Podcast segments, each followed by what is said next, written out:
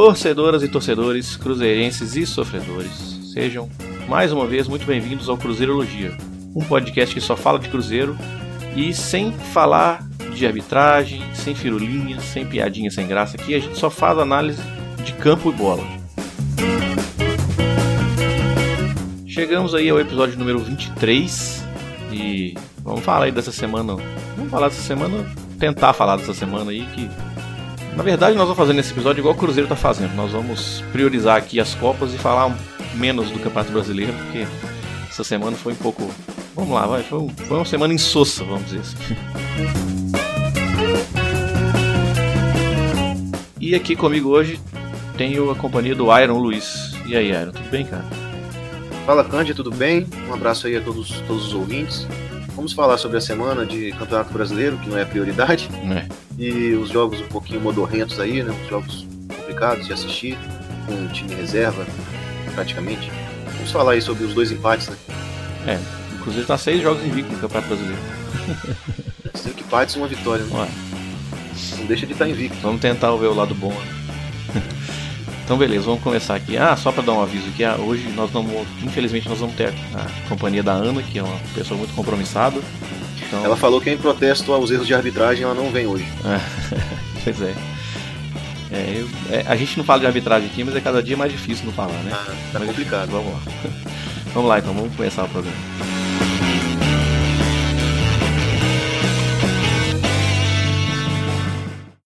Cruzeirologia, episódio 23. Muito bem, pessoal, vamos aí começar falando rapidinho, bem rapidinho mesmo, porque a gente tá querendo dar uma prioridade mais para uma prévia do, desse jogo contra o Palmeiras, né? E também para as perguntas que vocês estão mandando para nós. Cara, que esse jogo contra o Botafogo no meio da semana, eu não acho que nem tem muita coisa para se falar, não. Só duas coisas que eu queria falar. Primeiro, é uma coisa que a gente já falou aqui antes, né, sobre o Marcelo Hermes, mas uma coisa que me chamou muita atenção foi o problema que ele tem com o duelo aéreo. Foi, tipo assim, umas, uns três ou quatro lances do Botafogo perigosos foram em lances que o Marcelo Hermes perde o duelo de cabeça. Inclusive o gol. O lance do gol é um lance que o Bruno Silva sobe a pressão em cima do, do meio-campista do Botafogo e ele faz um, um lançamento longo. E o Marcelo Hermes simplesmente perde o duelo aéreo pro, pro ponta direita deles. Que eu não sei se era ponta direita, mas o cara que estava jogando naquela função ali, naquele momento. E aí eu achei também um- uma falha defensiva generalizada. Eu não quero colocar a culpa só no Marcelo Hermes do gol, porque eu acho que ele teve esse problema, mas eu acho que também a zaga e o Edilson falharam também. O Edilson era o marcador original do autor do gol. Depois E eu o- perder pro Eric. é, então, pois é. É, então, pra você ver qual é o, pro- o problema sério que era. E o Edilson era o, original, o, marca- o marcador original do autor do gol, né? Aí esse cara, eu não sei quem, agora eu não lembro quem exatamente que fez o gol, mas Foi o Luiz Fernando. Luiz Fernando. O Luiz Fernando faz o facão, né? Ele faz a diagonal, ele sai da ponta esquerda. O Edilson larga a marcação porque ele acha que o Murilo ou o Léo vai pegar e nenhum dos dois pega. O Murilo toma o drible e aí o cara tá dentro da área sozinho. É difícil o Fábio pegar uma bola daquela, né? Queima roupa assim. Ele finalizou bem cruzado, não tinha jeito. O goleiro deles colaborou, né? Aquele chute do Edilson lá naquela falta que pra mim foi falha do goleiro deles. Nós vamos ter nada com isso. E aí o segundo tempo foi um sofrimento. O Cruzeiro não conseguia contra-atacar. O Botafogo foi na base da vontade e o Cruzeiro não conseguia trocar três passes. O que. Uma coisa que a gente pode falar aqui, inclusive que é um ponto comum em relação ao, ao jogo do esporte, é o Ederson, né? Que foi a estreia dele. Só que nesse jogo do Botafogo ele meio que jogou numa posição um pouco estranha, assim. A gente achava que ele ia jogar como volante, que ele é volante, né? Mas ele jogou ali, já tinha as duas linhas de quatro formadas, ele começou a jogar ali como se fosse um 10. Porque ele tava. Era, me pareceu um 4-1-1, né? Então o Ederson tentando fazer essa ligação de contra-ataque pro Raniel, né? Que tava lá naquele momento. Então, assim, e, é Fábio, né? O Fábio é chover no molhado. Esse sim é chover no molhado. O Fábio, umas três, quatro defesas ali que salvou esse ponto pra nós. Que honestamente, nesse jogo do Botafogo, Cruzeiro teria até que merecia perder, mas o Fábio resgatou esse pontinho pra nós. aí. O Fábio nos, nos deu o ponto, né? É, exatamente. É, é- é quase um gol, né? Aquelas defesas dele são quase gol. Defesa fez do- no final do Aguirre, ele garantiu ali um ponto pra gente que a gente iria perder aquele jogo. Sem, sem dúvida. Foi uma não pressão quero- incrível do Botafogo. É, eu nem quero falar muito desse jogo, não, porque já foi difícil pra esquecer esse jogo. Então, não tem muito o que comentar, porque o Cruzeiro entrou com um time mesclado, é, não foi totalmente reserva, mas você viu que os titulares que entraram, no caso, o Thiago Neves, Henrique, o Raniel e o Edilson, que saiu no, no final do, do primeiro tempo, e o próprio Léo também, de certa forma eles deram uma segurada, se pouparam. Porque o foco tá nas Copas. É, isso, isso é claro para mim, cara. O time é, joga com a rotação abaixo, sem entrar. Não vou dizer que não entra em dividida, mas você vê que tem um. Sabe, os caras estão com a cabeça na quarta-feira, entendeu? O próprio Thiago Neves reclamou de algumas dores também ao longo da semana, não fez um grande jogo contra o Botafogo. Foi um jogo tecnicamente ruim por parte das duas equipes. O Cruzeiro só conseguiu dar dois chutes no gol, errou mais de 100 passes, porque o Cruzeiro teve a bola na maior parte do, do tempo, porque o Botafogo foi com para se defender e sair nos contra-ataques. O Cruzeiro perdeu muitos duelos, teve 20 duelos a menos do que o Botafogo, né, nos duelos individuais, perdeu para mais de 20 duelos, então não foi um grande jogo, um jogo com muitas faltas, né, foram 30 faltas no, no jogo, não, não, não me agradou, não gostei, o empate no fim das contas foi lucro, né? E aí eu quero até levantar um ponto desse jogo, já fazendo gancho para o jogo contra o esporte, que é a discrepância entre titulares e reservas em posições que eu julgo chaves assim do, do Cruzeiro. O Cruzeiro parte da, da campanha ruim no brasileiro, ruim em termos, né? Medíocre, vamos dizer assim. É, acho que posso dizer dessa forma, no sentido de mediana. Tem muito a ver também com a pouca qualidade do, dos jogadores que entram na vaga dos titulares. Né? Quando o Robinho não está disponível entre o Bruno Silva, ele não consegue exercer com a mesma qualidade o desempenho do Robinho. O Rafinha é um cara esforçado, mas você pensar no Rafinha para substituir o Arrascaeta, me lembra muito o Jorge Henrique na época do Corinthians, que era aquele cara que jogava aberto, mas se destacava mais pela contribuição tática do que ofensivamente. O Rafinha perdeu um, um gol né, dentro da, da pequena área ali do Botafogo, ele isolou. E quanto ao esporte também, ofensivamente ele apresenta muito pouco. É um cara que protege bem a bola, ele tem uma, uma qualidade técnica assim para tocar, para uma inteligência tática, mas não consegue ser perigoso como o Rascaeta, levar perigo.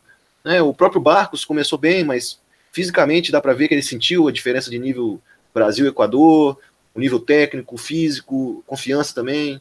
Então ele não consegue performar do jeito que a gente espera. Nas laterais é o principal, na minha opinião, assim, a discrepância que é o Ezequiel, que quando ele precisa jogar é um, é um terror, ele vai muito mal. Contra o Botafogo, contra o Sport, eu vou até ser justo, ele não foi tão, tão mal, ele fez um jogo ok, pelo menos não comprometeu, como ele vinha comprometendo algumas vezes, com o Cruzeiro tomando gols né, por falha de, ou de posicionamento ou de marcação por parte do Ezequiel. Até porque, até porque o Sport escolheu muito jogar em cima do Egídio, né, do outro é. lado. Então o Ezequiel ele mais fechava a linha de quatro ali. E o Marcelo Hermes, a única coisa que eu tenho para dizer é que tá na hora de testar o Patrick Bray. É. O Mano Porque... chegou a falar isso na coletiva, né? Ele falou na coletiva do jogo Botafogo e falou que vai dar chance pro Patrick Bray na lateral é, esquerda. Porque eu penso o seguinte, cara. Quando trouxeram o Marcelo Hermes, eu imagino que pensaram assim: é aquele menino que surgiu no Grêmio, surgiu bem, não era um craque, mas diante da dificuldade de achar bons laterais, ele no Grêmio, ele, ele jogava ok.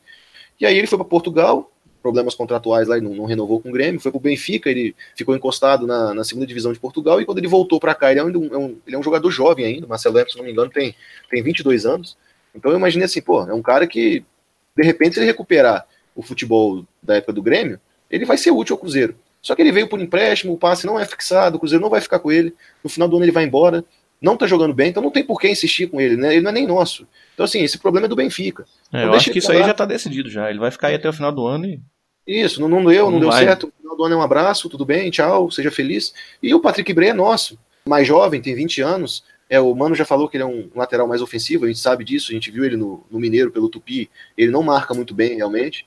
Ele é mais ofensivo, mas o Mano mesmo explicou que pode deixar um volante mais posicionado ali para fazer uma cobertura. Mas eu acho que é, como, ele, como, como, ele faz com o Egídio, né? Sim, quando o Egídio não estiver disponível, até pelo fato do Egídio também ser um cara que apoia muito, eu acho que o Patrick Bray, de repente, até em termos de característica, é mais parecido com o que o Egídio oferece. Exatamente. Entendeu? Então está na hora de testar o menino. Assim como ele testou o Ederson, que contra o Botafogo entrou meio perdido por estar num posicionamento que não é a dele, ele é volante, mas acertou os nove passes que, que tentou. Contra o esporte também ele entrou já pela esquerda, como um volante um pouco mais adiantado pela esquerda, também acertou quatro passes dos quatro que ele tentou. Eu, eu gostei da, da, do desempenho técnico dele, assim, ele parece ser um cara que tem uma boa, um bom passe, uma boa visão de jogo. Tem 19 anos só, muito novinho. É, é um jogador, com certeza, mais pro ano que vem. Marcos, que já vai entrar, principalmente se o Cruzeiro continuar avançando nas Copas. Né, tomara que consiga, ele vai entrar mais vezes no, no, no brasileiro. Gostei do, do, do, pouco que eu vi. E também, sobre mais o jogo do esporte, outra coisa que eu tenho a destacar é a entrada do, do David e do Raniel, que eu acho que fizeram uma dupla muito interessante, assim, os dois, porque foi um marasmo o segundo tempo do Cruzeiro. O Cruzeiro ficou 32 minutos sem conseguir dar uma finalização no segundo tempo. Foi finalizar depois que o Raniel entrou uma jogada feita pela esquerda, acho não, foi feita pela direita, perdão, o Ezequiel cruzou, o Raniel pegou de primeira, e foi 32 minutos até essa finalização acontecer. É um jogo também que o Cruzeiro só conseguiu acertar dois chutes no gol, teve mais posse de bola O também. pênalti que- conta nessa estatística? É. Sim, sim. Então é o pênalti mais um. É, porque na realidade o Cruzeiro até chutou mais contra o Sport do que contra o Botafogo. Foram 10 finalizações. Mas aí a gente volta para aquele péssimo repertório do Cruzeiro no fundamento né, de finalizações. Como é ruim o Cruzeiro finalizando, é Inclusive difícil. pênalti, né? É, pois é. Foram 10 finalizações, 6 para fora, dois chutes bloqueados e só dois chutes acertaram o gol. Dois do, do Raniel. né? É, que foi esse lance do Ezequiel que você citou e o pênalti. Isso. E o, teve o chute do Barcos que, que seria contabilizado como certo também, mas como foi anulado, né? O impedimento, então ele não entrou na É, conta. a gente não fala de, de arbitragem aqui, mas tem sido cada vez mais difícil. É, se a gente for parar para pensar, na realidade, Deve ter Só sido, contra- são uns oito pontos aí que deixaram pelo caminho. É, só contra o Internacional, o Sport e o Vitória, seriam aí seis pontos que a gente deixou de ganhar por erros de arbitragem, onde a gente fez gol e os gols eram legais e foram mal anulados, né? É complicado. Mas e você tá falando isso do período pós-Copa, né? Porque Pós-Copa, certamente né? antes da Copa teve Sim, teve, lances. teve contra o Paraná, que o Sobis fez um gol, ia sair na cara do goleiro em outro e o juiz anulou os dois mal anulados também. E aí a gente vai embora, entendeu? Vai ter que ser um podcast só para falar de erro de arbitragem, do É. jeito que tá, tá acontecendo.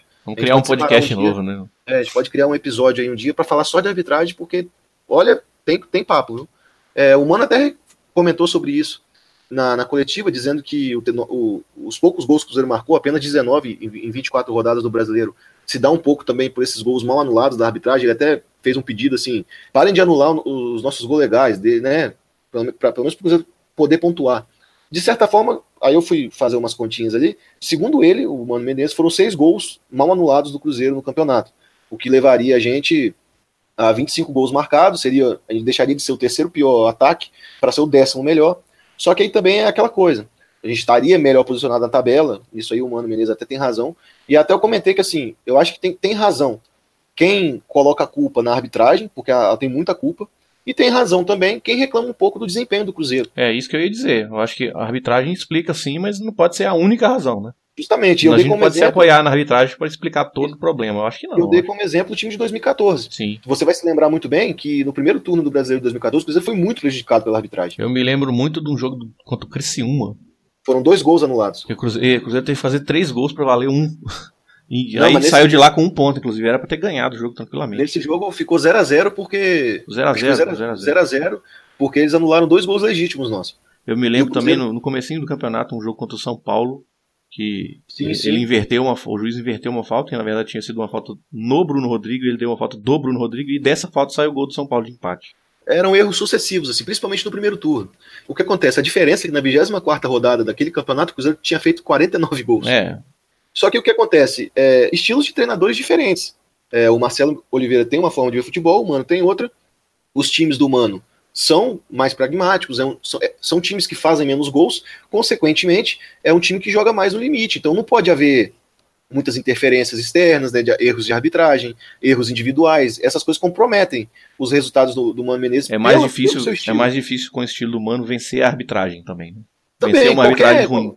É, qualquer imprevisto, digamos assim, que aconteça, é mais difícil. A gente já trouxe aqui também que com o Mano Menezes, quando o Cruzeiro sai perdendo, dificilmente consegue vencer as partidas, porque é um time que marca poucos gols. E, curiosamente, também é um motivo para os centroavantes do, do Mano marcarem tão pouco também, né? Porque o time marca poucos gols, logo, os atacantes também vão marcar poucos gols. Então, são questões de filosofia. É, talvez por isso, é, como o brasileiro, o campeonato brasileiro é um campeonato de mais regularidade para você ser campeão, talvez por isso o Mano nunca tenha conseguido vencer um, um brasileiro. E, mas enfim, são, são escolhas, né, são modos de, de trabalho, formas de ver futebol diferentes que acabam combinando nisso, né? E aí acontece como aconteceu contra o esporte. A gente até poderia ter ganhado o jogo, porque teve um pênalti no final, o Raniel, por uma infelicidade, ele pegou mal na bola, o Magrão defendeu, e a gente poderia ter vencido, mas o pênalti não teria feito, feito falta se o gol mal anulado não tivesse sido mal anulado. De qualquer forma, voltamos com um ponto, né? Eu frustrante. vejo só uma pequena diferença. É porque, assim, o enredo do jogo contra o Botafogo e contra o Sport foi meio parecido, né? O time da casa indo mais na base da vontade do que na técnica, né? O E o esporte Cruzeiro? menos ameaçador que o Botafogo, né? Pois é, e o Cruzeiro não conseguia contra-atacar. Você falou bem, o Cruzeiro só foi conseguir atacar alguma coisa quando entrou o Raniel e o David. Que aí Sim. esse Cruzeiro mudou o posicionamento um pouquinho. O que aconteceu foi que quando o Raniel entrou no lugar do Robinho, o Cruzeiro ficou sem o meia central e ficou praticamente um 4-4-2, quando o Raniel e o Barcos na frente. Mas foi pouco tempo, porque o David entrou depois. Aí o Mancoelho veio pra dentro, né? Veio pro meio, ficou o Rafinho, trocou de lado, vai pra direita, e o David entrou do lado esquerdo e o Raniel ficou de centroavante de verdade dessa vez. E aí o Cruzeiro começou a fluir um pouco mais o ataque, né? E aí no final, o esporte já desesperado, praticamente todo se lançando na frente, né? O Cruzeiro conseguiu achar espaço, né? Principalmente o Ederson também ajudou muito bastante. Né? O Cruzeiro conseguiu chegar muito pelo lado esquerdo ali com o David e o Raniel. E inclusive o lance do pênalti é assim, né? Uma jogada que o Raniel arranca pelo lado esquerdo. Ele tenta achar o Bruno Silva que está infiltrando e o Bruno Silva acaba sofrendo pênalti. Uma pena que não entrou. Então acho que essa é um pouco a diferença entre os jogos. Então, contra o Botafogo, o Cruzeiro merecia perder. Contra o Sport, o Cruzeiro, Cruzeiro, Cruzeiro merecia ganhar. Pelo que criou, né? Foi pouco, mas as que criou foram muito mais perigosas do que a do Sport. É isso aí, eu concordo com, concordo com você. Basicamente o que tem para falar sobre o jogo é isso, né? Agora o Cruzeiro concentra suas forças na Copa do Brasil contra o Palmeiras, primeiro jogo lá em São Paulo. E no domingo, o clássico, provavelmente a gente vai com o time reserva, né, já que na não, outra não tem semana nenhuma dúvida. Não tem nenhuma a gente dúvida. vai, Vai ser, enfrentar o, Boca Juniors. vai ser depois do jogo do Palmeiras e antes do jogo do Boca Juniors, ou seja. E e agora é foco total na Copa do Brasil. Eu também. A única coisa que eu, me preocupa é esse planejamento que está se tornando um meio suicida, né? Da gente, de repente, não conseguir se classificar para Libertadores via brasileiro e depender apostando todas as fichas nas Copas. Porque seria eu confesso pra você que eu tô, eu tô já tô me acostumando com esse sétimo lugar aí, porque É, vai, seria muito ruim. nesse Cruzeiro. momento, Cruzeiro- nesse momento que a gente tá gravando o podcast aqui, o Cruzeiro tá a 5 pontos do Atlético que vai jogar na segunda-feira. Pode, pode abrir aí Pode oito abrir pontos, 8 seis. pontos, é, ou seja. E ainda e com o clássico no domingo, que provavelmente eles vão pegar o Cruzeiro reserva, É. uma derrota aí, aí ficaria realmente muito difícil. É, o Grêmio É. já tá em 41, o Flamengo tem 44. Que aí eu acho que seria. Aí, né, se acontece, vamos supor, do Cruzeiro eventualmente perder no domingo, o Campeonato Brasileiro vai se dividir em três polos, né? Sim. Os que estão brigando pelo título, os que estão brigando pela Libertadores e o resto. Ali, os que não estão almejando nada, uma Sul-Americana, quatro polos no caso, e os na briga contra o rebaixamento. Porque vai ser uma diferença muito grande entre o sexto e sétimo lugar. Quase o dois Cruzeiro, blocos o Cruzeiro vai ser o, o primeiro dos, dos últimos. É. Mas de qualquer forma, o brasileiro não é nossa prioridade. É, isso já tá bem claro. É, o nosso rival só tem essa competição, porque foram eliminados das outras. Provavelmente eles queriam estar no nosso lugar. Eles trocariam de posição com a gente se pudessem estar nas Copas como nós estamos, né? É. Então, é, problema é deles. Mas, Bom, então é isso aí. Então vamos passar aqui para passar aqui para frente, vamos falar sobre esse jogo do Palmeiras. Cruzeirologia, episódio 23. É, cara, você quer fazer uma prévia assim, do que, que você acha que pode ser o jogo, como que o Palmeiras vai jogar, como que você acha? Você viu o jogo do Palmeiras e Corinthians? Vi, vi um- uma parte do jogo, pretendo ver o VT depois para ter uma ideia melhor. Mas o que, o que se pode dizer do Filipão no Palmeiras é que ele é um simplificador de processos, né? Foi o grande mérito dele. Foi até o título do, do analista tático Leonardo Miranda no, no Globo Esporte falando sobre o Palmeiras. O Palmeiras do Filipão é um time que lembra até um pouco o do Mano Menezes no, no sentido pragmatismo, só que é mais eficiente. Nos 12 jogos do Filipão foram oito vitórias, três empates e uma derrota. O time marcou 10 gols e sofreu apenas dois. Então é um time que defensivamente é muito sólido, corre poucos riscos e busca simplificar. O jogo do Palmeiras não é bonito, não é plástico, não é toque de bola, é um jogo direto, buscando o, o pivô dos, do Davidson ou do Borges e as infiltrações dos meias que jogam abertos, dos volantes, aproximação. É sempre assim, o apoio dos laterais, cruzamento para a área, bola longa, o, o estilo do bom e velho Filipão. E com isso ele está conseguindo as vitórias, está conseguindo os resultados, que é o que o torcedor espera. Dá pra dizer que é tipo um E- futebol das antigas? É, eu não diria que é um futebol das antigas, assim. Eu diria Não, das porque- antigas eu digo assim, no- o estilão, né? Não, não um futebol ra- atrasado, não quis dizer isso. Não, eu, eu diria que é um futebol que busca, acima de tudo, a eficiência, cara. É, um É. time que quer ser, quer ser simplesmente objetivo. É um time muito físico, o Filipão gosta né, desse tipo de jogo, de jogadores mais físicos, jogadores mais combativos. O próprio meio do, do Filipão é forte, com Felipe Melo, Bruno Henrique, Moisés, que são meias barra volantes que sabem sair para o jogo, mas também sabem marcar. Né, um centroavante forte na, na referência, dois, dois meias mais abertos, com um pouquinho mais de velocidade, mas que também conseguem um embate corpo a corpo ali, de certa forma, marcar uma presença. Então, esse é o, é o jogo do Filipão, uma defesa forte. Não, pois é, mas então deixa eu te fazer uma pergunta. encaixe. É, Esse é o estilo do Filipão, com meio, meio físico, meio forte. Tem até uma pergunta que a nossa amiga Fran fez aí a respeito desse jogo, que a gente pode até falar. Até botar nessa mistura aqui. É, o, o- esse, meio, esse meio forte do Filipão, para um jogo de mata-mata, sendo o primeiro jogo em casa, será que isso não é muita cautela? Sabe? Principalmente diante de um Cruzeiro, que a gente sabe que o Cruzeiro não vai. Não é um time que insinuante que vai sair tocando bola no campo ofensivo. Você acha que não pode ser uma- uma- um contrassenso isso? É, é um bom ponto. É um bom ponto. Porque assim, a- a se, se acontecer isso, a tendência é que seja um 0x0. Eu, eu não, não, achar, não acharia absurdo se terminasse empatado mesmo. É, Mas- porque, assim, considerando que é um jogo de mata-mata, tem. é, isso é, é, é muito claro, assim. Então, ainda mais o Cruzeiro, que nunca foi eliminado em casa, né? Não que isso seja um tabu que não possa ser quebrado, não é isso que eu tô dizendo. Eu tô dizendo é que o fato do Cruzeiro não ter sido eliminado em casa é, mostra a força que o Cruzeiro tem em mata-matas quando decide em casa. Sim. Não é, isso não é um dado qualquer, né? São, são 14 confrontos, se não me engano. E o Cruzeiro nunca saiu. Então, assim, se você não consegue fazer o resultado em casa, a chance de você sair é muito grande. Sim, mas mesmo mesmo jogando jogando em casa, o, o Palmeiras do Filipão vem sendo bastante eficiente. Né, ele só, o Filipão, no comando do Palmeiras, ele já fez seis jogos em casa, foram cinco vitórias e uma derrota. Que perdeu justamente para o Cerro Portenho na Libertadores, com aquela é, entrada criminosa do Felipe Melo no início do jogo. O Palmeiras já tinha feito o resultado no Paraguai, tinha ganhado de 2 a 0 e perdeu aquele jogo e classificou. Mas depois disso eles venceram o Vasco por 1 a 0 no Brasileiro, venceram o Bahia por 1 a 0 na Copa do Brasil, venceram o Botafogo por 2 a 0 no, no Brasileiro, aí perderam para o Cerro Portenho, ganharam do Atlético Paranaense 2 a 0 ganharam do Corinthians por 1 a 0 Como eu falei, não é um time que joga um futebol vistoso, não. Se for pegar e assistir os VTs desses jogos, vão ver que não, não é um Palmeiras insinuante, um Palmeiras que joga bonito, é um Palmeiras objetivo. Eles, em alguns momentos, até sofreram mais do que o necessário para fazer o gol, mas conseguem os resultados. Então, se o Cruzeiro conseguir montar uma estratégia ali defensiva boa para não sofrer gol e de repente beliscar um golzinho ali, conseguir furar essa, essa barreira defensiva que o Filipão montou, talvez eles tenham uma dificuldade. Vamos supor, se o Cruzeiro sai na frente, aí o, o Palmeiras vai se ver diante de uma situação que ele não se viu ainda, que é estar em desvantagem jogando em casa. Contra o Cerro Porteño, eles, eles apresentaram muita dificuldade, mas aí a gente tem que dar um desconto. Mas eles estavam com um a menos, né? um- e também relaxado pelo resultado que conquistaram no jogo de ida. Eu dou um, desconto nisso daí. Mas nos outros jogos, o Palmeiras foi ameaçado, teve, teve momentos que poderia ter sofrido gol e o, o goleiro interviu, é, tiveram contato com a sorte também, mas é uma situação que o Cruzeiro pode analisar. De se conseguir fazer o gol primeiro, como que o Palmeiras vai reagir nessa situação?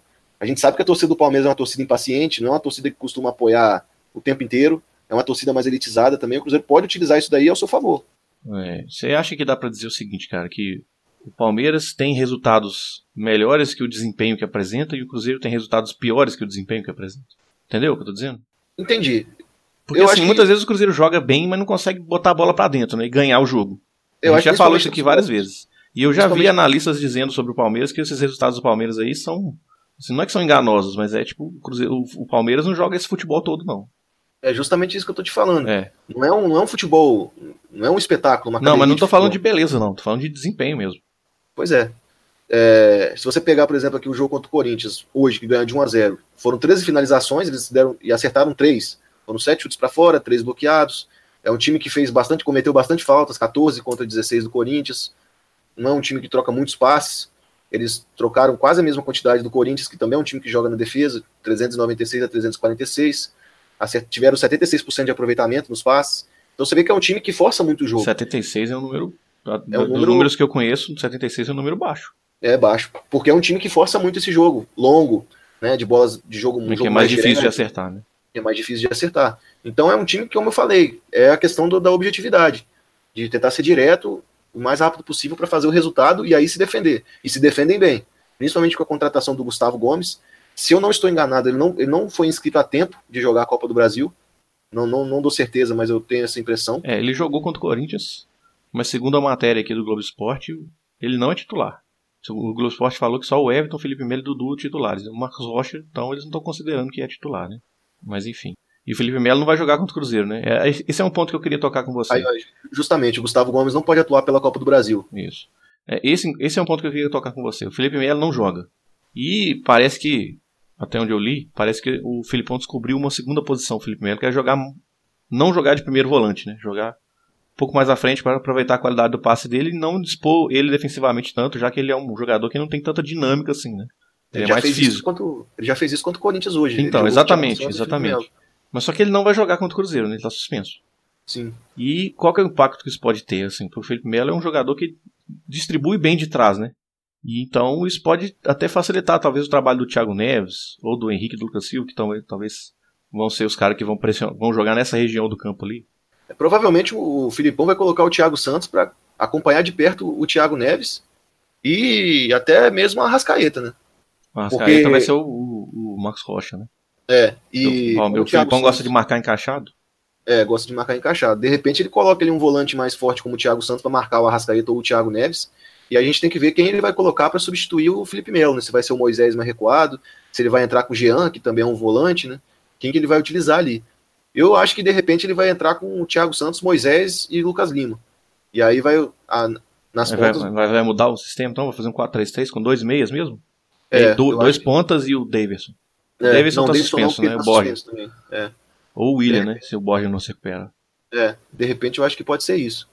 Ele trabalhar dessa forma. Porque ele vinha atuando, ele vinha utilizando o Felipe Melo e o Thiago Santos juntos. É. Como, como o Felipe Melo não Thiago vai poder Santos de jogar, primeiro volante, né? É, como o Felipe Melo não vai poder jogar, ele vai ter que mudar, mudar isso daí.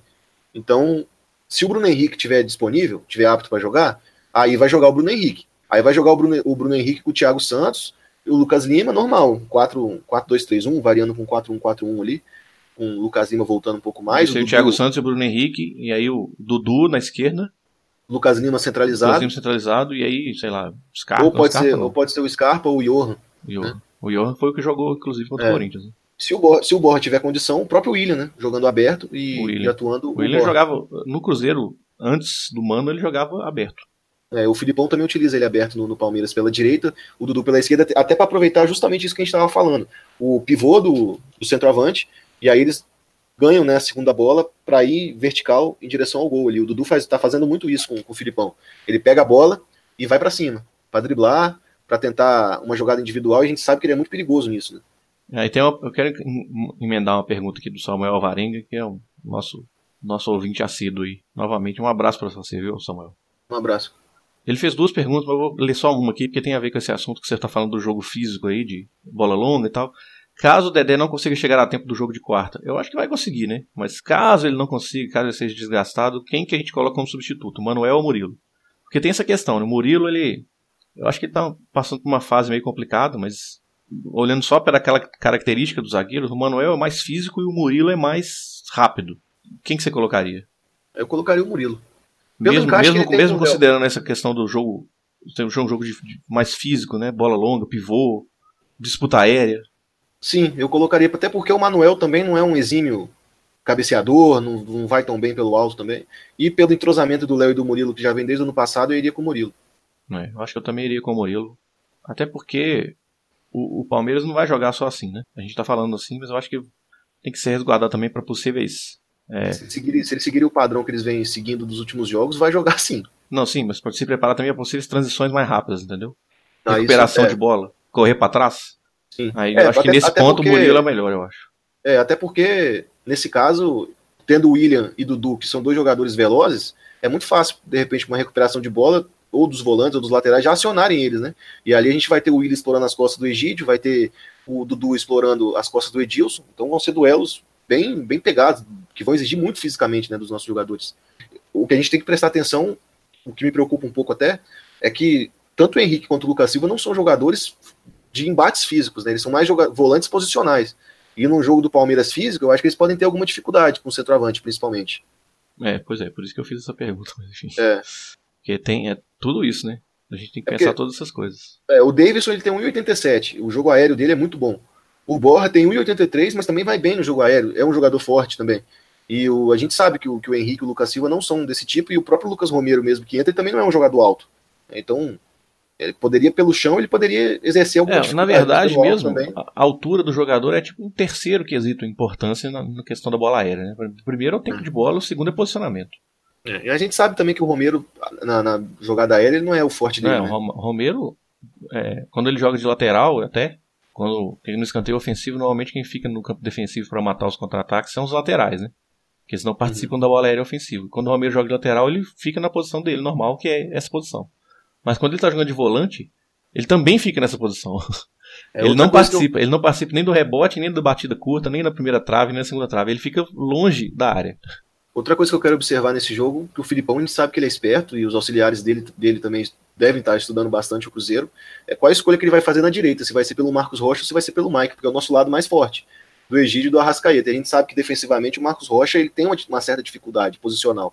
E o Filipão já vinha até utilizando o Mike em alguns momentos, em jogos onde ele sabe que, que, o, Ma- que o, a- o seu lado direito vai sofrer um pouco mais, justamente pela capacidade do Mike no Palmeiras. A gente tem que deixar de lado o Mike que a gente conhece no Cruzeiro e observar o que ele está jogando no Palmeiras.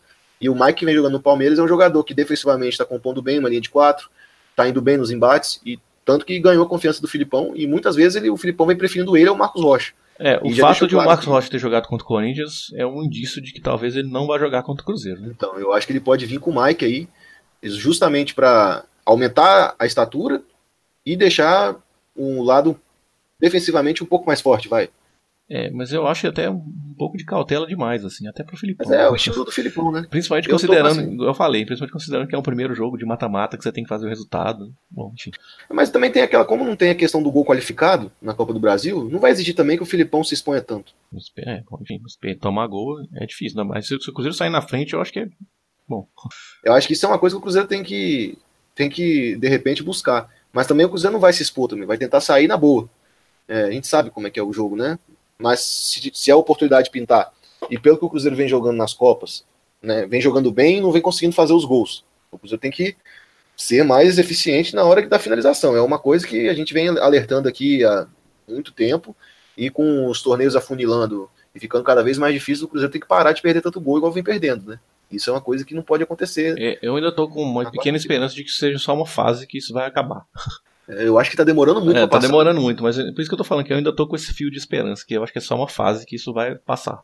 Eu também tô esperando que, que passe. Tipo, tipo pelo... contra o Flamengo no Maracanã, sabe? O Cruzeiro foi. Uhum. Mesmo, mas na verdade, mesmo contra o Flamengo no Maracanã, o Cruzeiro perdeu gols assim, que não deveria ter perdido. Ganhou de 2 a 0 mas enfim. Poderia ter, poderia ter goleado, não seria exagero. Sim, sem exagero. Eu queria é, aproveitar que nós estamos nesse assunto, porque tem algumas perguntas que chegaram que são relativas a esse jogo contra o Palmeiras. Eu já citei a Fran aqui, né? O Mano falou no coletivo após o jogo contra o Sport Recife que o jogo contra o Palmeiras será um jogo físico. Vocês acreditam em alguma mudança de estratégia ou de jogadores para esse jogo em específico? Não. A gente até comentou de jogadores sobre isso. eu não, não, não, acredito, não. Estratégia não talvez. Que, é, eu não acho que vai mudar a questão dos jogadores, não. É, eu acho que vai ser o, o trio parada dura, né? O Robinho, é. o Thiago Neves e a Rascaeta. Aqui, a gente, mas a gente está considerando o Rascaeta considerando que ele vai se recuperar mesmo, né? Apesar das notícias que já chegam aí que ele já se, vai se recuperar e tal, que já estão dando como certo, mas. Eu acredito que ele joga. É, eu também acho que ele joga. Mesmo que ele não esteja 100%, se tiver 90%.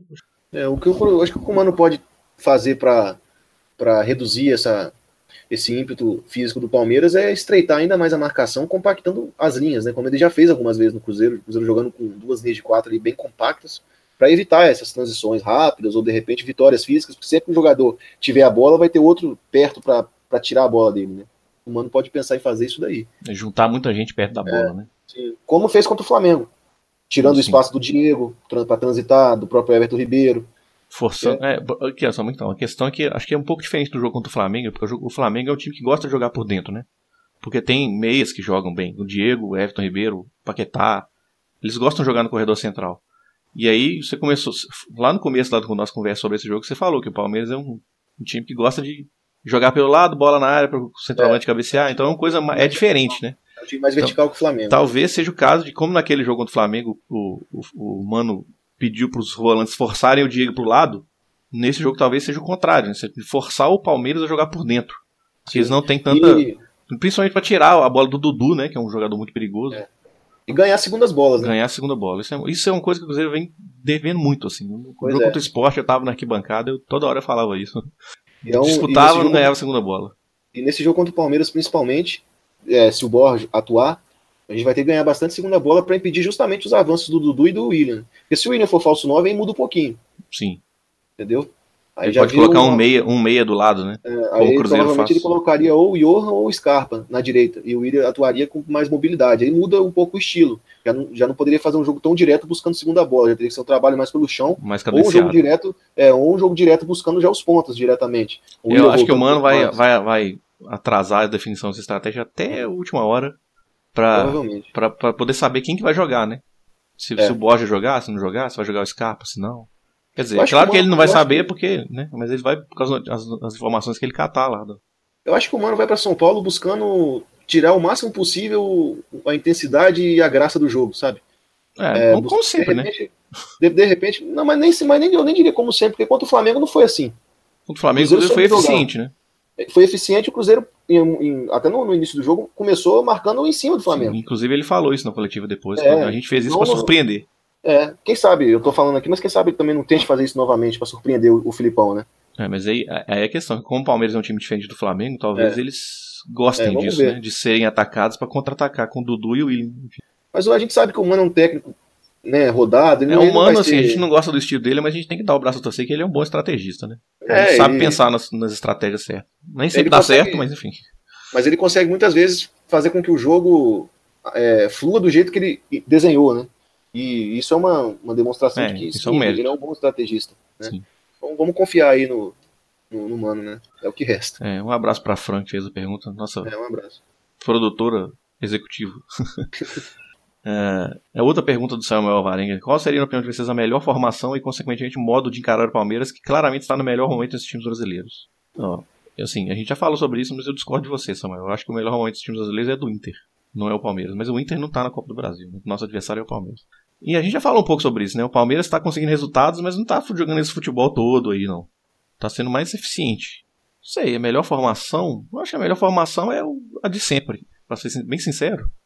É. Né? É, Eu acho que é não o tem muito que 4-2-3-1, inventar muita coisa, não. É aquele 4-2-3-1, Robinho, Thiago Neves, Arrascaeta. Henrique, Lucas Silva, Rani- Raniel, Edilson, Egídio, Léo, Dedé e Fábio. É isso. É, e torcer pro Dedé conseguir voltar e pra atuar, né? Porque Inteiro, ele, né? vai fazer uma, ele, vai, ele vai fazer uma diferença enorme, tanto se ele jogar quanto se ele não jogar, principalmente.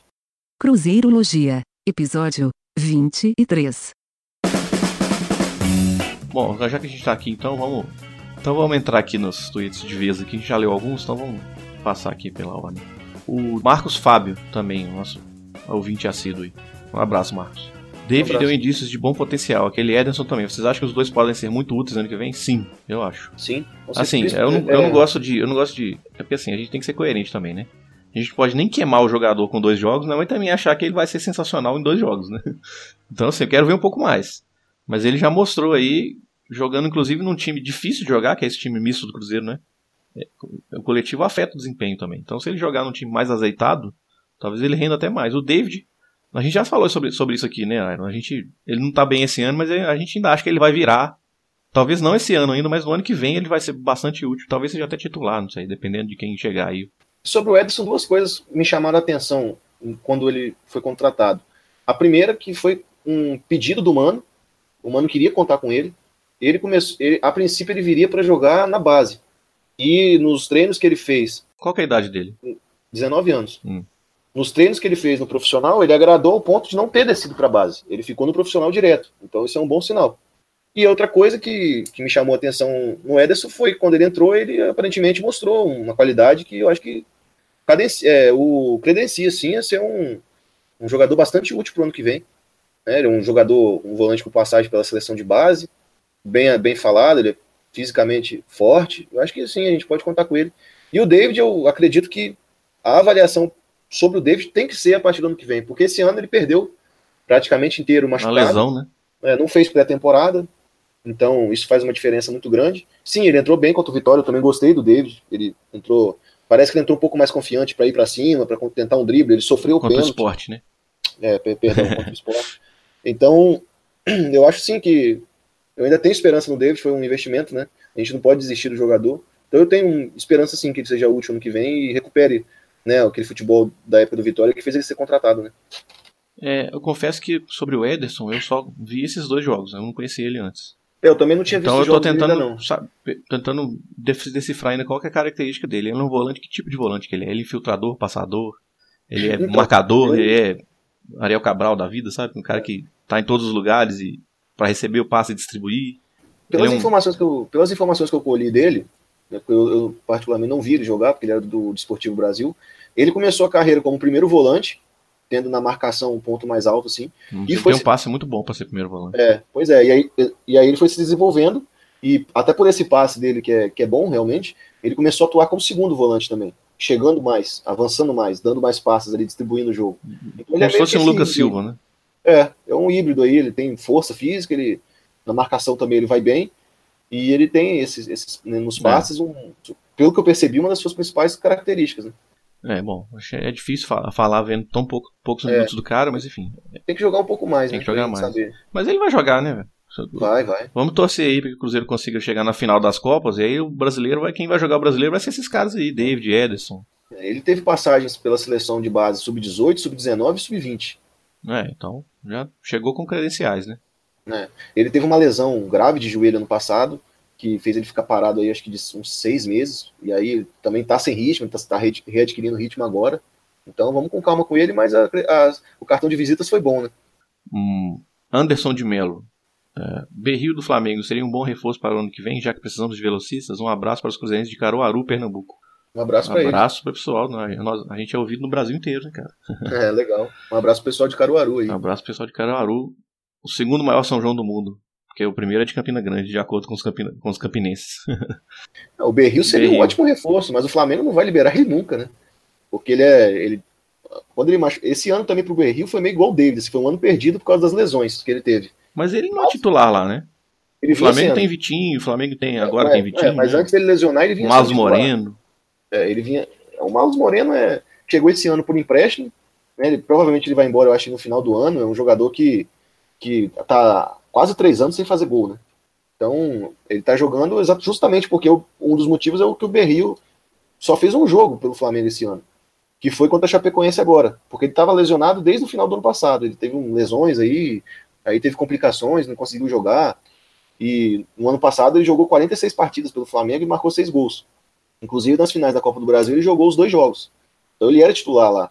Só que esse ano, como ele ficou machucado a maior parte do tempo, ele não conseguiu desenvolver seu futebol, né? E É, ano que vem, eu é imagino difícil que o Flamengo também. com ele. É difícil também, porque isso passa também pelo planejamento do Flamengo do ano que vem. né? É, eu não imagino que o Flamengo vai abrir mão dele assim fácil, não. E Pode ser que o Berrio seja um jogador mais chave ano que vem, dependendo de quem chegar para ser sim. técnico lá, sei lá. Sim, com certeza. Então eu acho que Porque honestamente É. eu não sei se o Barbieri dura muito mais do que uma temporada, não. Mas, enfim. né, provavelmente não, mas então o Berril provavelmente vai ser utilizado. É difícil É pensar difícil, nisso. pois sabe? é. Ainda mais depois que o Cruzeiro contratou o Mancueiro e não pagou ainda, né? Né? O Flamengo vai pensar duas vezes antes de fazer negócio Fazer com a negócio com o Cruzeiro vai ser complicado. É. O Samuel Freitas.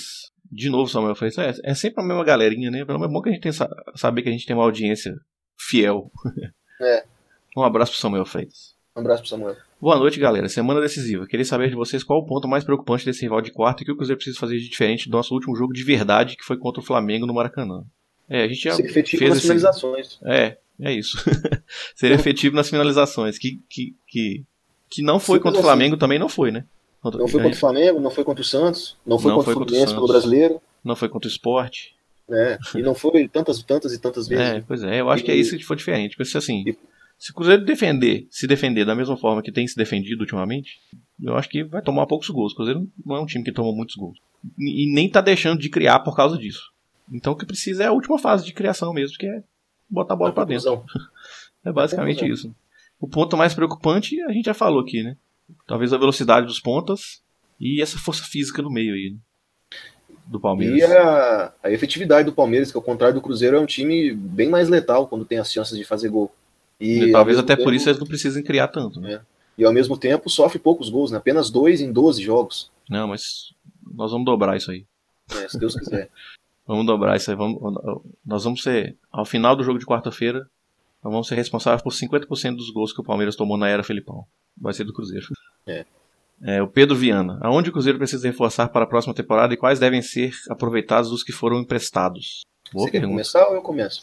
Olha, não, eu posso, eu posso falar sobre onde o Cruzeiro precisa reforçar. Eu acho que precisa de um volante infiltrador. É uma característica de volante que o Cruzeiro não tem e eu acho importante ter isso no elenco.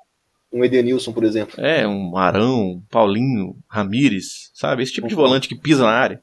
Sim. Esse tipo de volante. É, eu acho que precisa ter laterais reservas melhores, né? Sim. Porque a- o degrau entre o, o, o- o Egídio e o Marcelo Hermes é grande, o degrau entre o Edilson e o Ezequiel é grande e não pode ser tão grande assim, né? A última vez que a gente teve dois laterais do mesmo nível, inclusive foi bicampeão brasileiro, que era o Mike e Ceará. A gente não tá exigindo dois Marcelos, a gente tá Não, exigindo claro pelo menos não. uma, uma discrepância menor, né? É tipo, tipo, tipo Diogo Barbosa e Vitor Luiz. Que o Palmeiras que o tem. Lateral, que o lateral que entra não comprometa, né? Mike e Marcos Rocha. O Mike, É. o Mike, eu acho que ele seria útil aqui. Saiu escorraçado pela torcida por causa daquele jogo do Nacional do Paraguai. Mas eu acho que ele teria utilidade aqui sim, até hoje. Ano que vem, se, Melhor que o Ezequiel se ele é, né? eu aproveitaria ele com certeza. Melhor que o Ezequiel ele é, né? Mas isso não é muito difícil também. Né? Apesar de que o Ezequiel tá jogando melhor que o Marcelo Hermes, então. Marcelo isso Hermes. também não é muito difícil. É, né? pô. Pô, mas é o Ezequiel e o Marcelo Hermes, né? Compara. É, cara, aí é difícil, cara. É um É. negócio. Como que esses caras viraram jogador profissional? Bom, eu acho que só ficou faltando a última aqui. Eu, se não me engano, eu já li todos. Mas então, deixa eu só acrescentar a pergunta do Pedro Viana. Lateral direito, pra mim, é urgente. se não, se não conseguir contratar ninguém e o Palmeiras não for comprar o Mike no final do ano, eles têm opção de compra, eu aproveitaria o Mike. Rapaz, e é engra- sabe o que que eu acabei de pensar aqui? É engraçado que se, se acontecer isso, o Cruzeiro vai ter praticamente a defesa inteira de 13 e 14. A defesa inteira, É. assim, os seis primeiros, né? Eu Assim, acho o lateral direito Fábio, Mike. Léo, Dedé, Egídio, Lucas Silva e Henrique. É o time de 13 e 14. É, eu ainda acho o lateral direito mais urgente, principalmente pelo fato do Edilson fisicamente não conseguir jogar todos os jogos. Isso, exatamente. Ele não é, não é assíduo, né? É, então eu acho que o Cruzeiro precisa até de ter um lateral direito com uma qualidade semelhante ao titular, por essa necessidade. Já na esquerda, como o Egídio joga muitos jogos e dificilmente se machuca, eu não contrataria ninguém. O Marcelo Hermes vai embora no final Patrick do ano. Bray. Eu usaria o Patrick Bray e promoveria o, o Rafael Santos da base, que é um lateral é, de bom porte físico, bom defesa, ele tem um apoio razoável, ele cruza bem.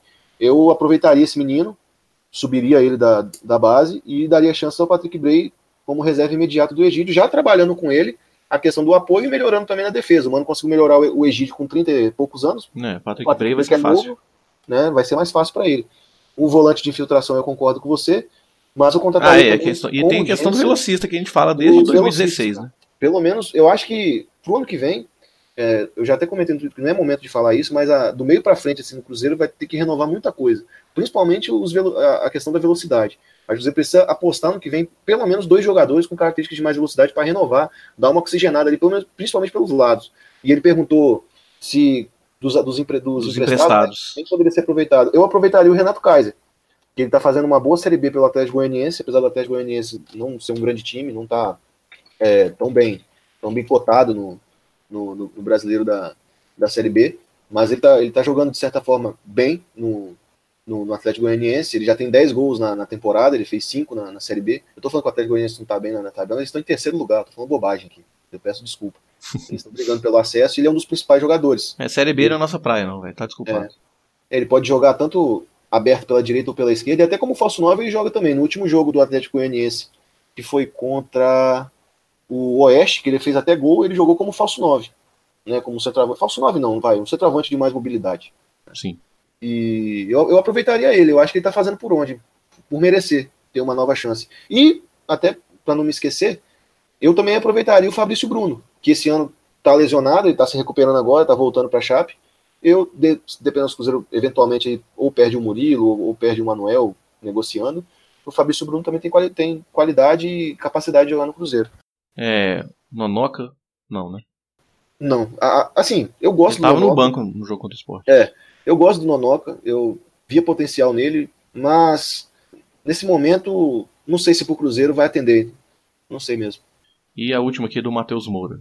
Quais atletas o Cruzeiro poderia pensar em vender para gerar caixa?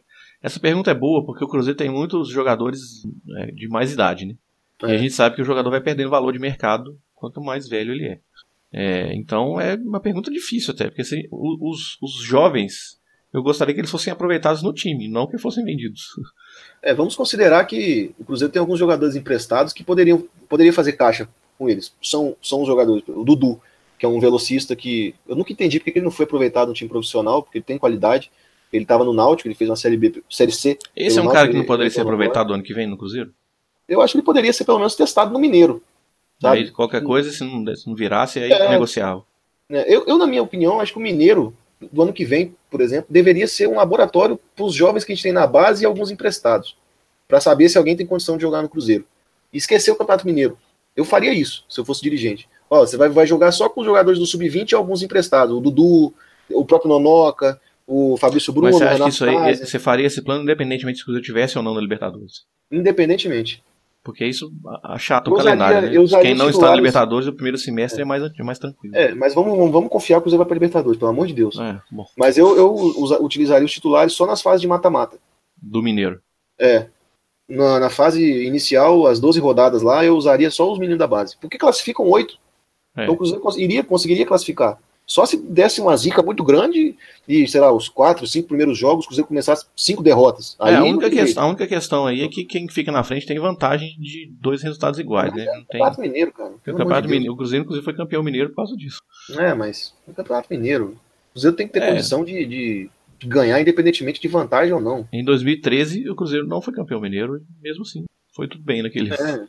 É porque o torcedor também sabe que o dirigente faz isso, mas dois tropeços o torcedor já tá pedindo cabeça de treinador, né? A gente sabe que é complicado, mas eu faria pra analisar mesmo assim, o que o Cruzeiro tem né, na base, se tem alguém que pode jogar. Por exemplo, se tivesse feito isso ano passado, a gente teria descoberto o Murilo bem antes do que a gente descobriu, o próprio Raniel também, Sim. sabe? Esse ano mesmo a gente teve poucos jogadores, ou nenhum da base que teve uma oportunidade. E de repente você descobre um jogador e o cara pode ser útil. Eu vejo alguns bons valores ali, eu vejo o Kaká, o próprio Edu, que também é um, é um zagueiro, o Dudu, sei lá, a gente pode testar esses jogadores para saber se, se eles podem vir a ser úteis.